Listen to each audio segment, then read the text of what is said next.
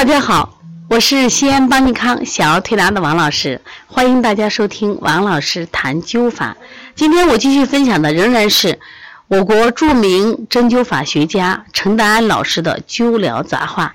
前面我们讲过，陈达安老师在他年轻的时候一直在振兴中国的针灸。我们知道，在一八二年，当时道光皇帝就废除了针灸，中国的针灸一直处于衰败的迹象。那么到了陈达安老师，因为他的父亲和他的这个爷爷辈都是当地著名的针灸医生，所以他就针灸、针法和灸法。但他晚年的时候发现，用灸法的力量远远高于针法，而且患者易于接受，所以说他写了很多灸法的这个书。但是在文革期间，这些书被烧毁，所以。今天我们分享的陈达安灸疗杂话是难得的关于灸法的一些他的遗著，希望大家认真听。那么他讲的这个肥胖之体痰湿最重，大家知道这个痰病其实很难治的啊，中气则弱，气虚痰盛，水聚成痰流走肠间，会出现咳逆稠痰，也会出现肠间水生辘辘，严重的还会出现头目眩晕。足不觉冷，甚至肌肉的水肿。那么这样的人呢，脉是弦滑的，舌红润，他判断为痰饮。痰饮该怎么灸呢？大家拿笔记啊。我们陈达安老师分享的都是他的临床的秘籍：灸天枢、灸命门、灸膏肓、灸气海，各十几壮，中脘五壮，效果非常好。注意啊，用的是直接灸法啊。陈达安老师喜欢用大海柱灸法。如果你耐得受，我们也给你用大艾柱灸，你看你感受一下。但是现在的人就是不太耐疼，我们就用这个麦粒灸，效果也挺好的，只是要多灸几次。如果中宫阳气衰微，三焦失疏，水停，这个胁下，称为悬饮。刚才讲的是不是痰饮？先讲悬饮。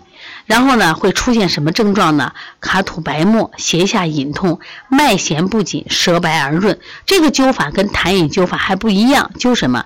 灸大椎三壮，桃道五壮，灸至阳、灵台、肝腧各七壮。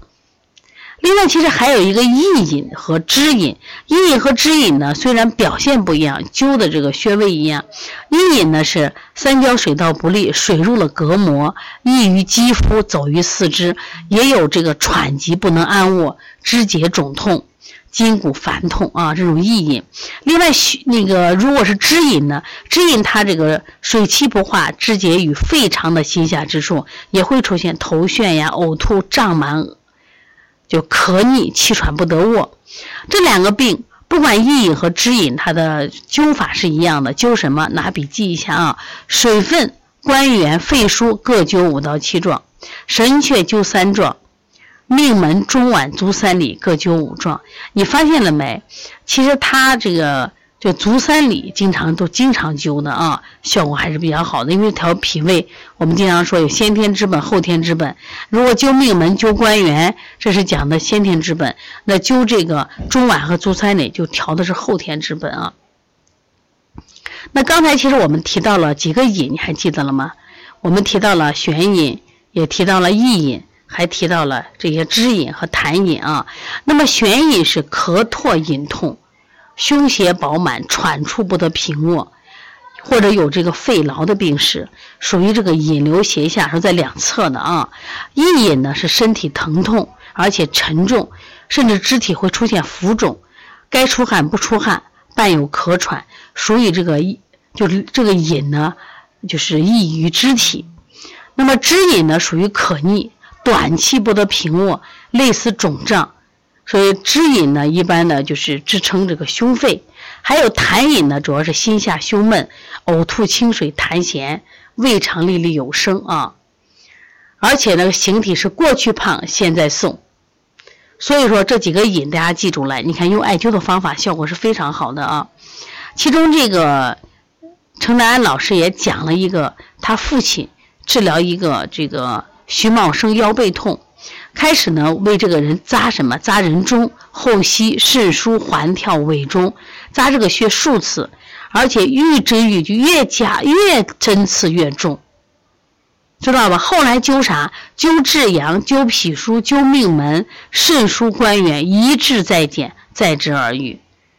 为什么就是程德安老师他会觉得后期的话，他会觉着艾灸好了？其实一个年轻人嘛，都想学点神的，嗯，就是别人学不会的东西。但是后来发现，艾灸真的是适合普及，适合人人学，而且呢，人人能接受，而且效果非常好的一种疗法啊。如果是有这个虚喘，一般虚喘的话，都是我们肾元亏损，丹田之气不能摄纳，气浮于上。那这个时候呢，可以灸什么？关元数十壮，肾腧足三里各十几壮，这就好了。说因此呢，通过程德安老师的这个灸疗杂话里头，我们就看到这个灸法的神奇。一棵小小的艾草，它真的是野火烧不尽，春风吹又生。再加上火的力量，助阳的力量。但是建议啊，都要选三年的艾。为什么？三年以下的艾火烈，它会反而伤肌肤，疗效不好。等于选对了艾，选对了灸法，那么它的疗效。比吃汤药比针法效果好，所以当时这个宋代的窦才他在写扁鹊新书的时候就说：说保命之法，着艾第一，丹药第二，附子第三。我们现在很多医生以善用附子能治大病而骄傲，没想到老百姓都能用的灸法也能治大病。那你选哪个呢？那当然我选艾灸了，因为无毒呀，好操作呀。你们想学吗？我们有很多的灸法会教给你，在十月的。月底我们会搞一场陕西省首届灸法大会，欢迎你来参加，也欢迎你成为中国灸法的传承人。谢谢你。